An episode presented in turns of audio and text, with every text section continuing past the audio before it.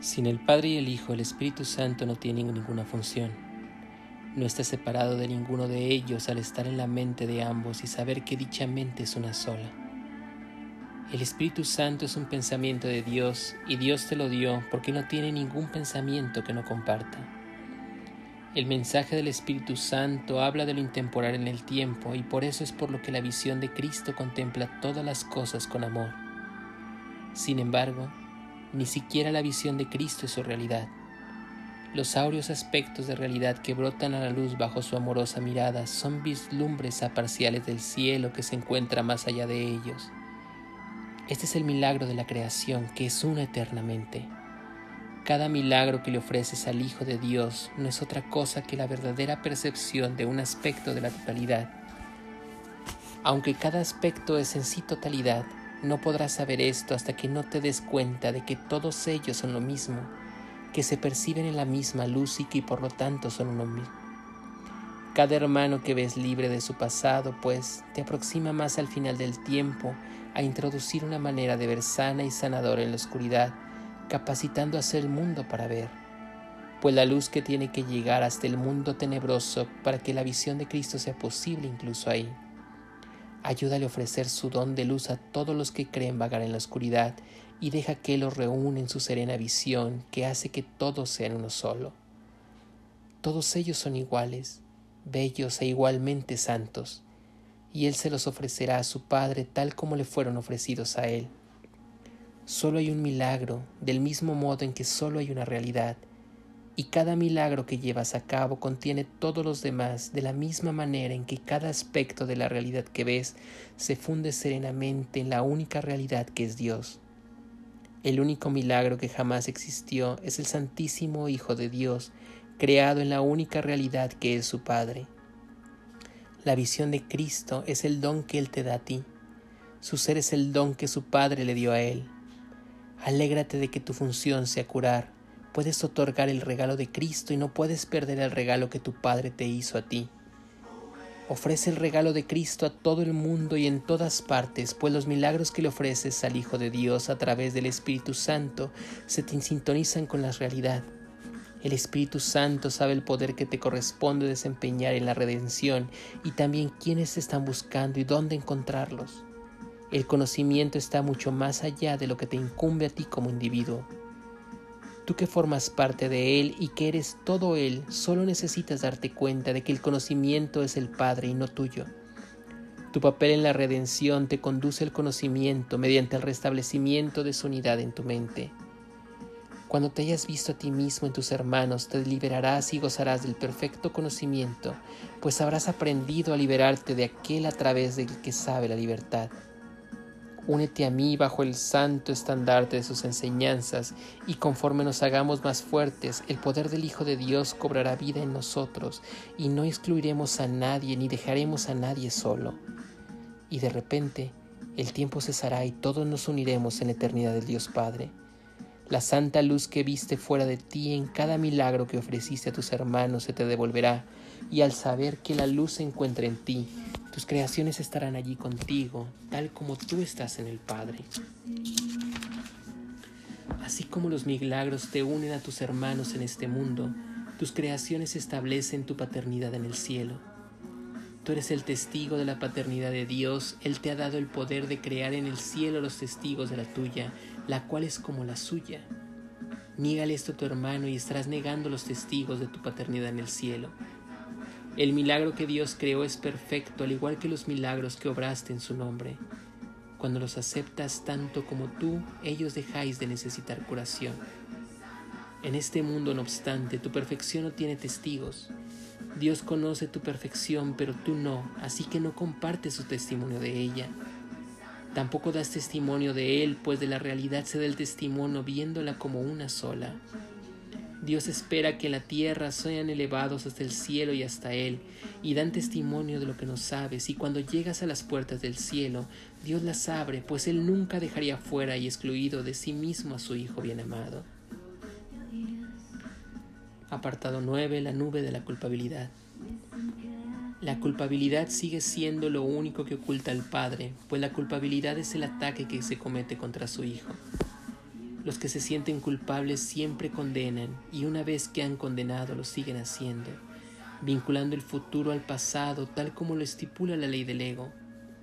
Guárdale fidelidad a esta ley, impide el paso de la luz, pues exige que se le guarde fidelidad a la oscuridad y prohíbe el despertar. Las leyes del ego son estrictas y cualquier violación se castiga severamente, y por lo tanto no obedezca sus leyes, pues son las leyes del castigo, y aquellos que las atacan catan, son, creen que son culpables y por lo tanto no pueden sino condenar. Las leyes de Dios tienen que intervenir en el futuro y el pasado para que puedas liberarte. La expiación se alza entre ellos como una lámpara que resplandece con tal fulgor que la cadena de oscuridad a la que te atrapaste a ti mismo desaparece. Librarse uno de la culpabilidad es lo que deshace completamente al ego. No hagas de nadie un ser temible pues su culpabilidad es la tuya, y al obedecer las severas órdenes del ego, atraerás su condena sobre ti mismo y no podrás escapar del castigo que influye a los que les obedecen. El ego premia la fidelidad que se puede guardar con dolor, pues tener fe en él es dolor, y la fe solo se puede recompensar en función de la creencia en la que se depositó. La fe le infunde poder a la creencia y donde se deposita dicha fe es lo que determina la recompensa, pues la fe siempre se deposita en lo que se valora y lo que valora se te devuelve. El mundo te puede dar únicamente lo que tú diste, pues al no ser otra cosa que tu propia proyección no tiene ningún significado aparte de lo que tú viste en él y en el que depositaste tu fe. Sé fiel a la oscuridad y no podrás aceptar porque tu fe será recompensada tal como la viste Aceptarás tu tesoro y si depositas tu fe en el pasado, el futuro será igual. Cualquier cosa en que tienes en gran estima la consideras tuya. El poder que le otorgas al atribuirle el valor hace que sea así. La expiación conlleva una revaluación de todo lo que tienes en gran estima, pues es el miedo a través del cual el Espíritu Santo puede separar lo falso de lo verdadero, lo cual has aceptado en tu mente sin hacer ninguna distinción entre ambos. No puedes por lo tanto valorar uno sino el otro, y la culpabilidad se ha convertido en algo tan real para ti como la inocencia. Tú no crees que el Hijo de Dios es inocente porque ves el pasado pero no lo ves a Él. Cuando condenas a un hermano estás diciendo, yo que soy culpable, elijo seguir siéndolo Has negado su libertad y al hacer esto has negado el castigo de la tuya, y con igual facilidad podías haberlo liberado del pasado y haber eliminado de su mente la nube de culpabilidad que lo encadena a él, y en su libertad habías encontrado la tuya. No lo condenes por su culpabilidad, pues su culpabilidad reside en el pensamiento secreto de que él te ha hecho lo mismo a, a ti. ¿Le enseñarías entonces que su desvarío es real? La idea de que el inocente Hijo de Dios puede atacarse a sí mismo y declararse culpable es una locura. No creas esto de nadie, en ninguna forma, pues la condenación y el pecado son lo mismo y creer en uno es tener fe en el otro, lo cual invita al castigo en lugar del amor. Nada puede justificar la demencia y pedir que se te castigue, no puede ser sino una locura y por consiguiente no consideres a nadie culpable y te estarás afirmando a ti mismo la verdad de tu inocencia. Cada vez que condenas al Hijo de Dios te convences a ti mismo de su propia culpabilidad. Si quieres que el Espíritu Santo te libere de ella, acepta su oferta de expiación para que todos tus hermanos, pues así es como aprendes que es verdad para ti. Nunca te olvides de que es imposible condenar al Hijo de Dios parcialmente. Los que consideras culpables se convierten en los testigos de tu culpabilidad y es a ti donde la verás, pues estará ahí hasta que sea deshecha. La culpabilidad se encuentra siempre en tu mente, la cual se ha condenado a sí misma. No sigas proyectando culpabilidad, pues mientras lo hagas no podrás ser deshecha. Cada vez que liberas a un hermano de su culpabilidad, grande es el júbilo en el cielo donde los testigos de tu paternidad se regocijan. La culpabilidad te ciega, pues no podrás ver la luz mientras sigas viendo una sola mancha de culpabilidad dentro de ti, y al proyectarle el mundo te parecerá tenebroso y al estar envuelto en ella. Arrojas un velo oscuro sobre él y así no puedes ver porque no puedes mirar en tu interior. Tienes miedo de lo que verías, pero temes lo que no está ahí. Aquello de lo que tienes miedo ha desaparecido. Si mirases en tu interior, verías solamente expiación resplandeciendo serenamente y en paz sobre el altar de tu Padre. No tengas miedo de mirar en tu interior. El ego te dice que lo único que hay dentro de ti es la negrura de la culpabilidad y te exhorta que no mires. Y en lugar de eso te insta que corrobores con tus hermanos y veas culpabilidad de ellos. Mas no puedes hacer esto sin condenarte a seguir estando ciego, pues aquellos que ven a sus hermanos en las tinieblas y los declaran culpables en las tinieblas en que las envuelven, tienen demasiado miedo de mirar la luz interna. Dentro de ti no se encuentra lo que crees que está ahí y lo que has depositado tu fe. Dentro de ti está la santa señal de la perfecta fe que tu Padre conoce a ti. Tu Padre no te evalúa como tú te evalúas a ti mismo. Él se conoce a sí mismo y conoce la verdad que mora en ti. Sabe que no hay diferencia entre alguna entre Él y la dicha verdad, pues Él no sabe de diferencias. ¿Puedes acaso ver culpabilidad allí donde Dios sabe que hay perfecta inocencia? Puedes negar su conocimiento, pero no lo puedes alterar. Contempla pues la luz que Él puso dentro de ti y date cuenta de lo que temías encontrar ahí ha sido reemplazado por el amor.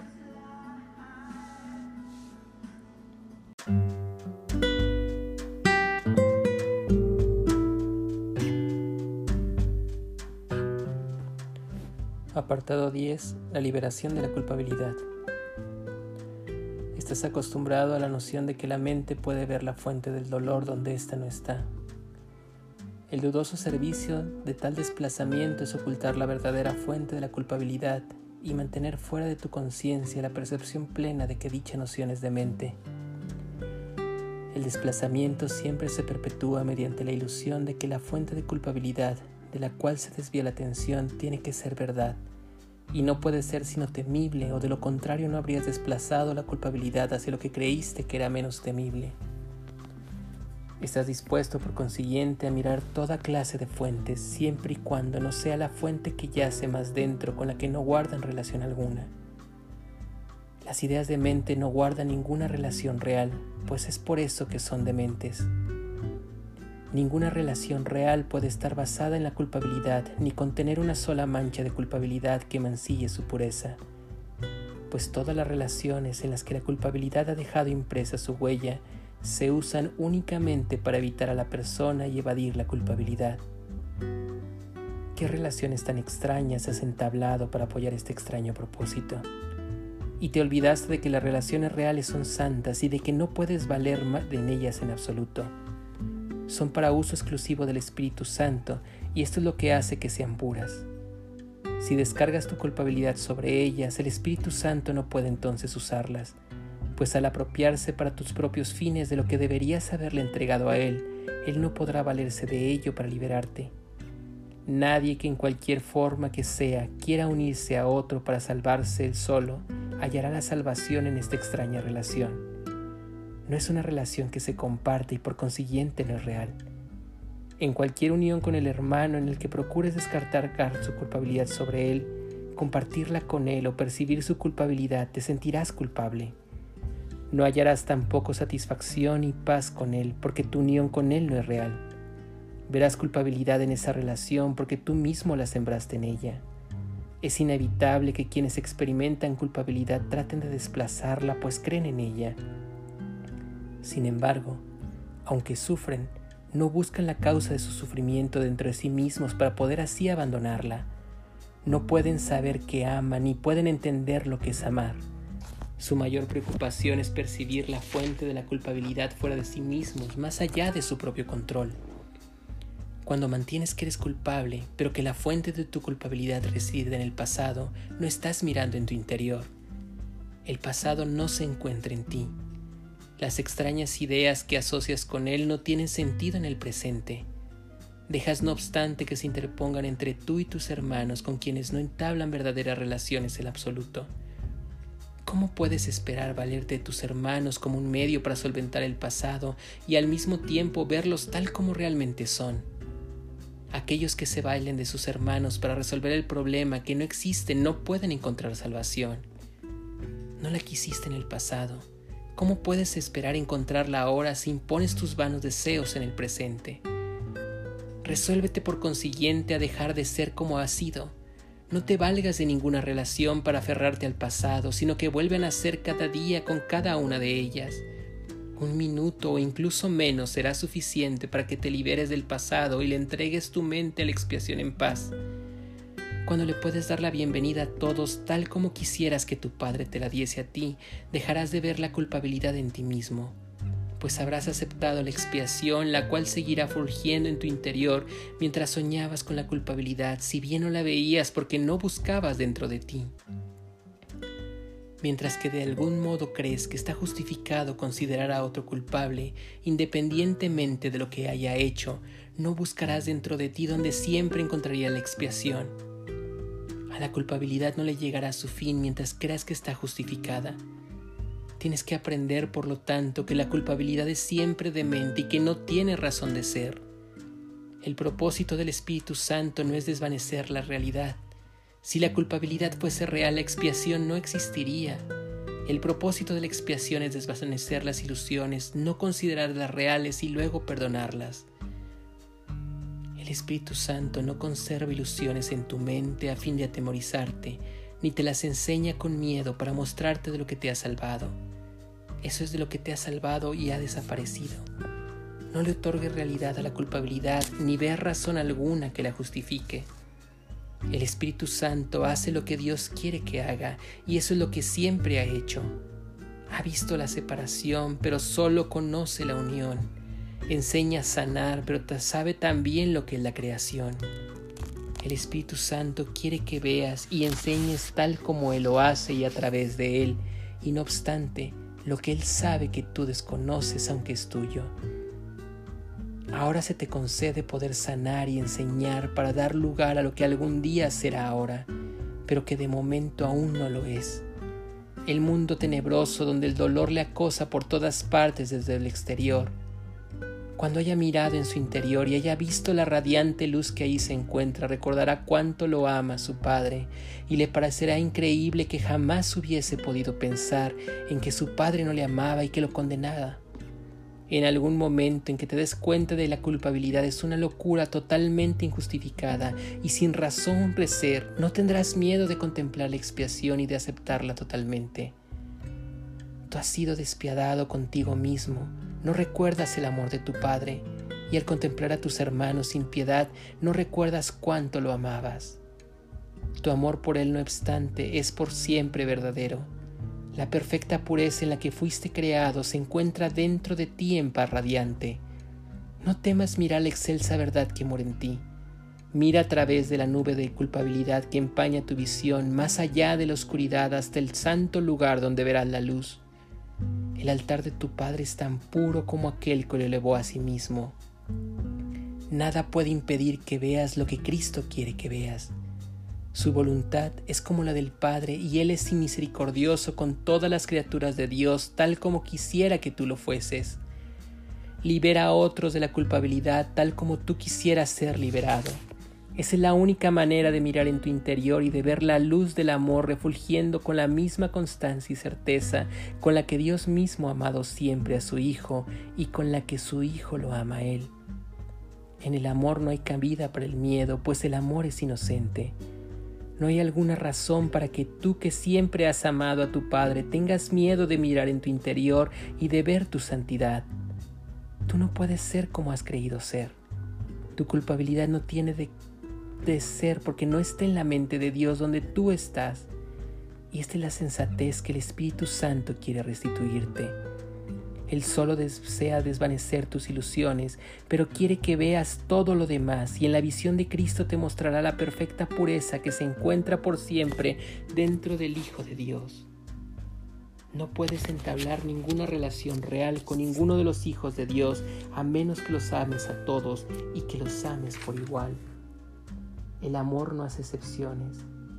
Si tú otorgas amor a una sola parte de la filiación exclusivamente, estarás sembrando culpabilidad en todas tus relaciones y haciendo que no sean reales. Solo puedes amar tal como Dios ama.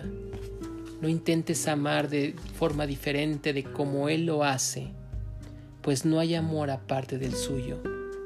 Hasta que no reconozcas que esto es verdad, no tendrás idea de lo que es el amor.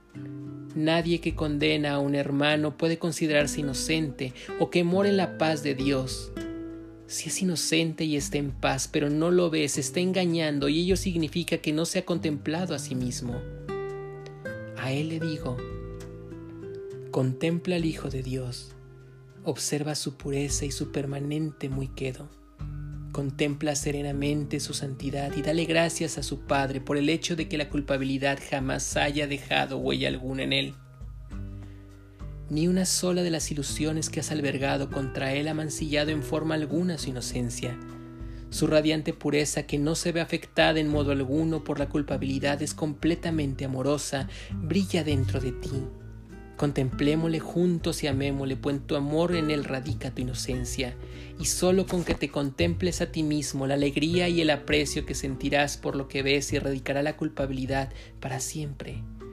Gracias Padre por la pureza de tu Santísimo Hijo, a quien creaste libre de toda culpa para siempre. Al igual que tú, yo deposito mi fe y mi creencia en lo que tengo en gran estima. La diferencia es que yo amo solamente lo que Dios ama conmigo y por esa razón el valor que te otorgo trasciende el valor que tú le has atribuido a ti mismo y es incluso igual que el valor que Dios mismo te otorgó. Amo todo lo que Él creó y le ofrezco toda mi fe y todo mi poder de creencia. Mi fe en ti es tan inquebrantable como el amor que le profesó a mi Padre. Mi confianza en ti es ilimitada y está desprovista del temor de que tú no me oigas. Doy gracias al Padre por tu hermosura y por los muchos dones que te permitirás ofrecerle al reino en honor de su plenitud que es la de Dios. Alabado seas tú que haces que el Padre sea uno con su propio Hijo. Por separado no somos nada, pero unidos brillamos con un fulgar tan intenso que ninguno de nosotros por sí solo podría ni siquiera concebir. Ante el glorioso esplendor del reino, la culpabilidad se desvanece y habiendo transformado en bondad ya nunca volverá a ser lo que fue. Cada reacción que experimentes estará tan purificada que será digna de ser ofrecida como un himno de alabanza a tu Padre. Ven lo que Él ha creado únicamente una alabanza a Él, pues Él nunca cesará de alabarse a ti. Nos hallamos unidos en esta alabanza ante las puertas del cielo, donde sin duda habremos de entrar debido a nuestra inocencia. Dios te ama. ¿Cómo iba a poder yo entonces no tener fe en ti? y amarlo a Él perfectamente.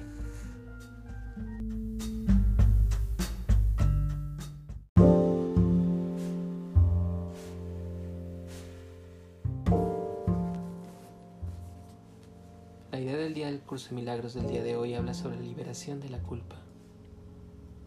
¿Te has puesto a pensar qué eso es lo que significa en tu vida cotidiana? ¿Qué significa la culpa? Pongamos un ejemplo. En este día, a lo largo del tiempo, lo que ha ocurrido es que existe un evento en donde de repente te molestas. ¿Cuál es la principal o la primera de las reacciones que tienes? Te aseguro que la gran mayoría de nosotros lo que hacemos es desplazar ese sentimiento de culpa hacia aquella situación o persona y empiezan a aparecer frases como estoy enojado por tu culpa o si no hubiera pasado esa cosa no me hubiera enojado. ¿Qué es lo que estamos haciendo desde ahí? Lo que estamos haciendo desde ese momento es intentar desplazar un sentimiento que nos pertenece hacia algo o hacia alguien y de esa forma juzgamos a los demás o juzgamos la situación que estamos teniendo. Estoy enojado porque el país está de esa forma. Estoy enojado porque mi pareja hizo esto. Estoy enojado porque simple y sencillamente la vida no me dio lo que yo necesitaba. Cuando yo estoy haciendo eso, estoy juzgando a mi hermano y finalmente desplazo esa responsabilidad hacia mí. Cuando yo saco de mí eso para estar encontrando una fuente de mi enojo hacia afuera o una fuente que está ocasionando lo que yo estoy teniendo, finalmente lo que estoy haciendo es separación. Estoy haciendo que eso esté demorando mi responsabilidad y estoy trasladando mi responsabilidad a los demás.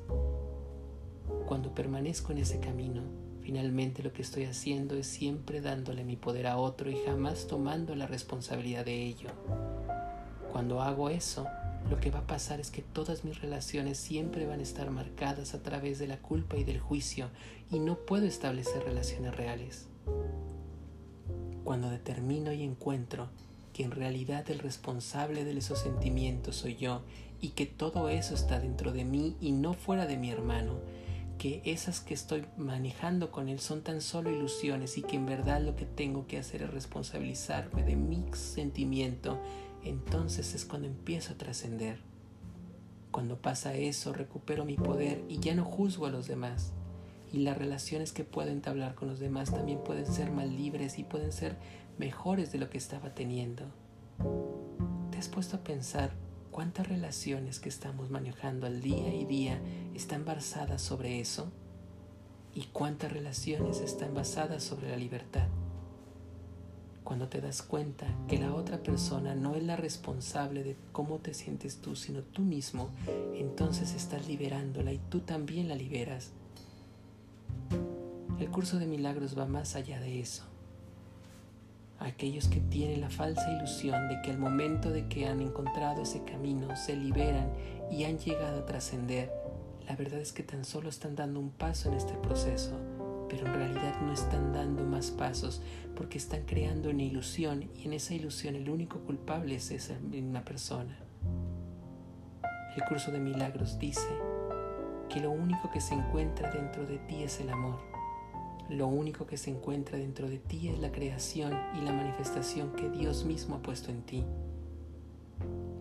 Una y otra vez, el Maestro Jesús a lo largo de toda la Biblia estaba diciendo que Dios es un Padre amoroso que no juzga, que Dios es un Padre que ama a sus hijos y que cuando sus hijos regresan a Él los los ama y los recibe con los brazos abiertos. Si eso es verdad, y es verdad que nosotros somos creaciones de Dios, entonces, ¿dónde está el juicio que Dios hace hacia ti? ¿Te has dado cuenta cómo tú eres el peor de tus verdugos? Cómo a veces es sencillo perdonar a los demás y a veces es tan complicado perdonarte a ti mismo. Otro de los pasajes de la Biblia dice, cuando el maestro se encuentra con la prostituta, levántate pues nadie te ha juzgado. Eso es lo que también dice el curso de milagros. Cuando logras trascender, estar liberando la ilusión de que el juicio se encuentra fuera junto con los demás y lo has entendido hacia ti, entonces el siguiente paso es darte cuenta que Dios no te está juzgando. Dios está identificando aquella parte de lo que tú eres como tú eres y tú no eres otra cosa más que parte de la creación y parte de Él. ¿Qué es lo que estás haciendo en tu vida el día de hoy? ¿Cómo estás manejando tus relaciones? ¿Dónde identificas la parte del enojo? ¿Dónde encuentras el juicio en las relaciones? Y si has logrado trascenderlo e identificar que el responsable de todo eres tú, entonces te pregunto, ¿también estás identificándote con esa parte divina que tú eres? Un curso de milagros, lección número 58.